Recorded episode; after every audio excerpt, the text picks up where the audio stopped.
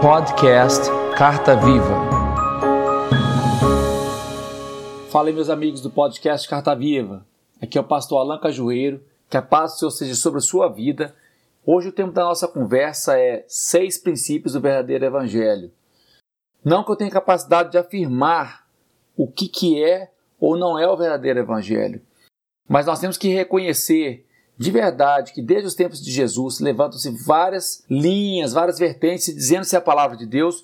E o que eu quero te oferecer aqui são, na verdade, seis testes que a própria palavra de Deus tem para nos ajudar a identificar aquilo que vem de Deus, que chega a nós, e aquilo que é filosofia humana. Gente, é uma linha muito fina, mas com a graça de Deus a revelação do Espírito Santo, tenho certeza que nós vamos ficar alertas para nos livrar dessas ciladas. A mensagem central do Evangelho é a cruz a cruz de Cristo e, por consequência, a minha cruz como seguidor dele. É conquistar a vida eterna na glória e aprender a suportar as adversidades, tirar os olhos das tentações e vaidades desse mundo. Só que tentando ser popular, o que acontece? Fica fácil todo mundo aí fora aceitar que a igreja tem adaptado ao longo dos séculos sua teologia conforme o quê? Conforme as aspirações do mundo. Em vez de chegar as pessoas ao evangelho, estou chegando ao evangelho no nível das pessoas. Isso, num primeiro aspecto, é positivo, mas no outro aspecto, muitas vezes corrompe a verdade do Evangelho. Na sociedade capitalista de hoje, que busca sempre a autorrealização, não tem nada mais acessível dentro da igreja que falar que você pode tudo, tem direito a tudo, você é filho de Deus e tal, e pode sofrer melhor dessa terra. Só que, na verdade, como filho de Deus, a sua visão tem que estar lá em cima, na herança da morada eterna com Jesus, preparada para quem? Para aquele que o recebe como único suficiente Salvador. Nós temos que ter o foco, então, muito mais no papel de filho que nos direitos de filho. Para vocês entenderem um pouco do contexto histórico, o modernismo, o que, que ele nos ensina? O modernismo veio do século passado dizendo que a ciência é a única verdade. A pesquisa, o raciocínio lógico, só aquilo que pode ser provado por 2 mais 2 é verdade. Só que hoje, no século XXI, o que a gente vive? O pós-modernismo, e ele é um mal ainda maior. Enquanto o modernismo nega a fé pela ciência, o pós-modernismo nega a fé dizendo que não há verdade. Tudo que cada um crê se torna sua verdade pessoal. E por isso então falo que a tolerância é indiscutível. Você tem que tolerar e ponto, acabou. Aquele que tiver valores firmes, como aqueles que seguem a Bíblia, é que vão ser perseguidos.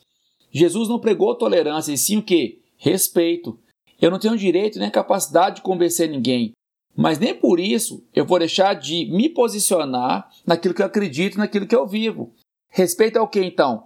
Tratar com bondade, mesmo quem está errado. Ou seja, eu não vou concordar, não vou dizer que a pessoa está certa. Eu vou tratar com amor e misericórdia aquelas pessoas que Cristo ama, mas sem abrir mão de quê? Dos meus valores pessoais. A tolerância, na verdade, é o que então? Ela é intolerante porque nega automaticamente a humildade, o domínio próprio. Jesus, gente, ele ama e recebe as pessoas, mas ele não recebe os seus valores. Existem valores eternos que são imutáveis, não tem como mudar e que vão sobreviver a qualquer ideologia, qualquer governo, qualquer moda até que Cristo venha.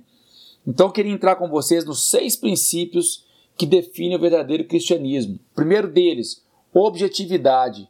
João 17, 17 diz assim: santifica-os na verdade. A tua palavra é a verdade. A Bíblia, gente, ela é verdade, independente como alguém se sente sobre ela. O mundo diz pra gente que é arrogância dizer que existe uma verdade absoluta. Só que se você pensar bem, a verdadeira arrogância é alguém pensar que pode inventar a sua própria verdade para cada ocasião conforme o que convém. A verdade de Deus ela é objetiva, ela é uma só e abrange a todos. Segundo princípio, racionalidade. Romanos 12, 1 e 2 diz assim: Portanto, irmãos, rogo pelas misericórdias de Deus que se ofereça um sacrifício vivo, santo e agradável a Deus. Este é o culto racional de vocês. Não se amoldem ao padrão deste mundo, mas transforme-se pela renovação da sua mente, para que sejam capazes de experimentar e comprovar a boa, agradável e perfeita vontade de Deus. A Bíblia faz sentido, gente, sem dúvida, não tem contradição nenhuma. Deus determinou princípios elementares que são extremamente claros e devem ser o que agora? Entendidos, não é questionados. Eu tenho que buscar entender para que eu possa crer. A sociedade atual ensina o quê? Que a gente tem que buscar e aceitar todas as contradições, que elas existem, são normais e permitir que os sentimentos e não a nossa mente dirijam a nossa crença. Então o povo vive hoje com base no que sente, toma decisão na vida com base nos sentimentos próprios. Mas não, gente. As histórias da Bíblia são fatos, elas são verdades, elas não são fábulas, não são nenhum tipo de fantasia, não. A estrutura da Bíblia, gente, ela é perfeita. A hermenêutica é uma ciência que diz que a Bíblia se explica por ela mesma e ela mostra o quão perfeito, quão bem alinhado tudo é.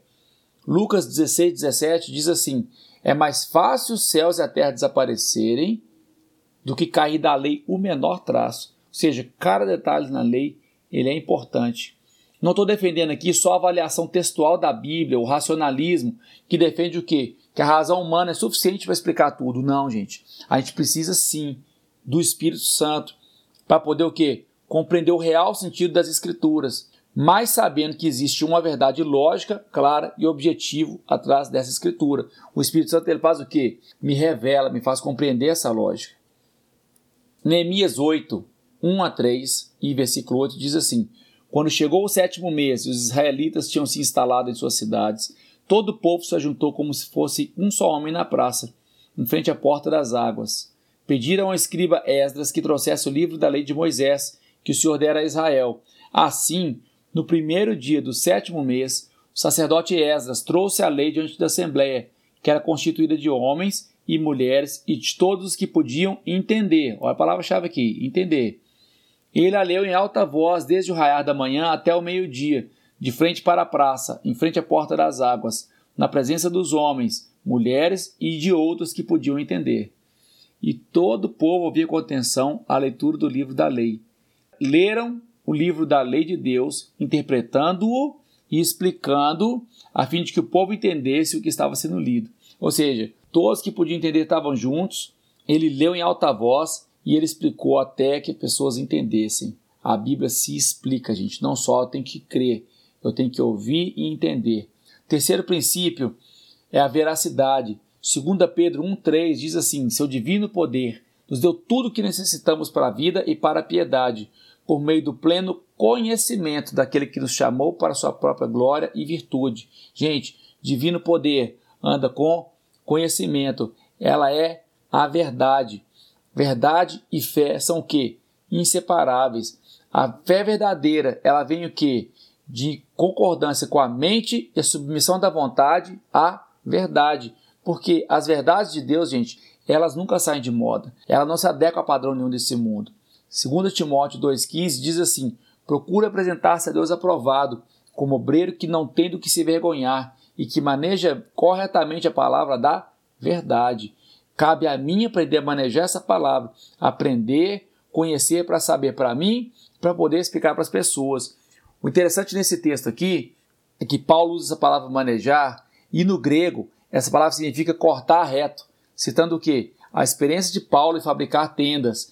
A verdade, gente, ela é vital para a salvação.